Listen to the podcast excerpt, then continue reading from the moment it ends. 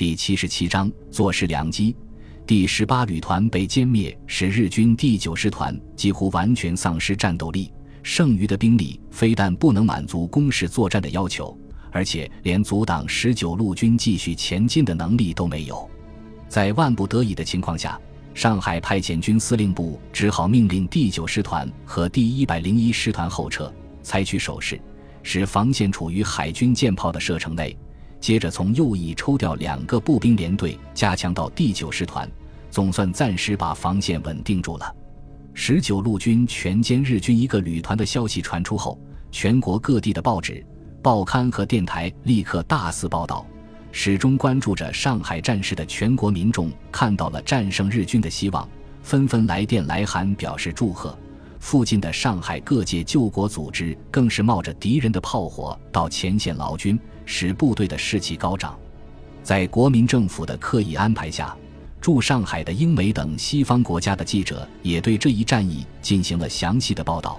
文章中不吝笔墨，用很大的篇幅对中国军队的战斗力和英勇抗敌的无畏精神进行描写，并且充满了赞誉之词，而对日军则往往一笔带过。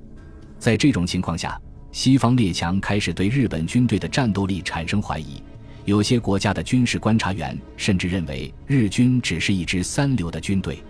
淞沪会战打了将近两个月，日本单是在陆军方面就投入五个师团，但是虽然凭借武器装备的优势，把中国军队的进攻全部击退，并且在后期迫使中国军队一再后撤，但是中国军队前仆后继。悍不畏死的顽强抵抗，也给一向自诩无敌的皇军极大杀伤。上海始终还在中国军队的控制当中，战事久拖不决，大大超出了日军统帅部的预料。在开战之前，日本政府曾经狂妄的预言，只需要三个月的时间就可以完全解决中国，却没想到仅仅在上海就打了一个多月，现在又有一个旅团被中国军队全歼。日本举国上下顿感颜面尽失。为了尽快结束上海战事，不使三个月灭亡中国成为一句空话和笑柄，给日本政府稍微挽回一点颜面，日本统帅部决定再次增兵。淞沪会战开始以来，中日两国都采用的是逐次增兵的添油战术，而日本更是始终没有放弃以华北作为战略重点的指导思想。然而，第九师团遭受重创之后，日本统帅部意识到，如果不及时调整战略部署，很有可能输掉这次会战。最后，日本统帅部决定改变作战重点，把华北的主力师团调至上海，以华中为突击目标，首先在上海击溃中国军队，然后延长江西进，攻占中国的首都南京，迫使中国政府投降。十九路军虽然一战成名。但是在歼灭第十八旅团的战斗中，也同样损失惨重，伤亡五千余人。虽然战区司令部对部队进行了补充，可是孙百里尴尬地发现，居然大部分的新兵连枪都不会放。如果这样送到战场上去，等于给日军做活靶子。最后只好全部补充到各师的新兵营进行训练。尽管如此，为了减轻友军的压力，十九路军各部轮番上阵。猛攻第九师团和第一百零一师团防线，把日军死死地拖在这里。通过连日的战斗，孙百里发现自己的部队在防守的时候基本上没有太大的问题，但是进攻的时候就显得心有余而力不足。面对日军坚固的堡垒和密集的火力，没有有效的突破手段。究其原因，就是缺乏坦克、装甲车这类重型装备。而日本上海派遣军司令部已经把十九路军列为头号威胁，命令空军出动轰炸机，不断轰炸其阵地，最大程度地削弱其战斗力。同时，在新的增援部队到来前，严令第九师团始终在舰炮的射程内作战，无论中国军队如何引诱，绝对不可越雷池一步。此时的第九师团就如同一只龟缩起来的刺猬。使十九路军无处下口，孙百里根据战场的形势，命令部队暂停攻击，后撤到日军的舰炮射程外，构筑牢固的工事，准备与日军做持久战。随后，孙百里建议战区司令长官部，认为日军从右翼抽调兵力支援左翼，显然兵力不足，是否可以从右翼发起攻势，力求歼灭日军一部，取得战场的主动权？因为这里远离黄浦江，日军的海军无法进行有效的支援。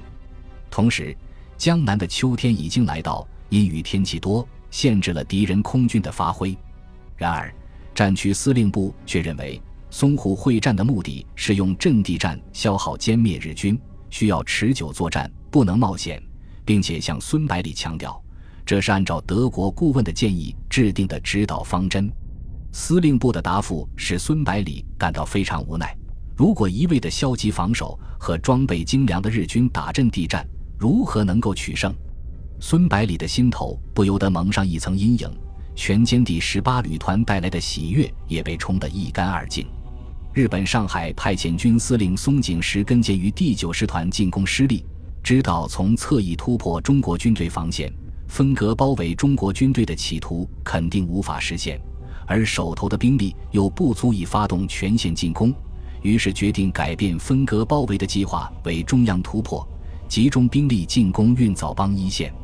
运枣帮是上海地区仅次于黄浦江和苏州河的第三大河，全长三十多公里，与京沪铁路和淞沪铁路构成一个三角形，是上海北郊的交通枢纽。十月一日，日军集中第三师团。第十三师团和第一百零一师团一部，在空军轰炸机的掩护下，强渡运枣帮，向大厂南翔进攻，妄图切断江湾地区中国守军与外界的联系，然后聚而歼之。驻守该地的中国军队第八师、第五十九师和第六十七师以及税警总团等部队奋起抵抗，与日军浴血激战，但是由于武器装备的处于劣势。损失惨重，无力再战，相继退出阵地。战区司令部只得从左翼抽调第六十一师等部接替防务。第六十一师进驻阵地后，依靠不亚于日军的装备和顽强的作战意志，经过数昼夜血战，终于遏制住日军的攻势。然而，十月十五日，日军集中优势兵力，再次强渡运枣帮，然后突破第六十六军教导旅的防线。成功突入中国军队的防线，战局再度告急。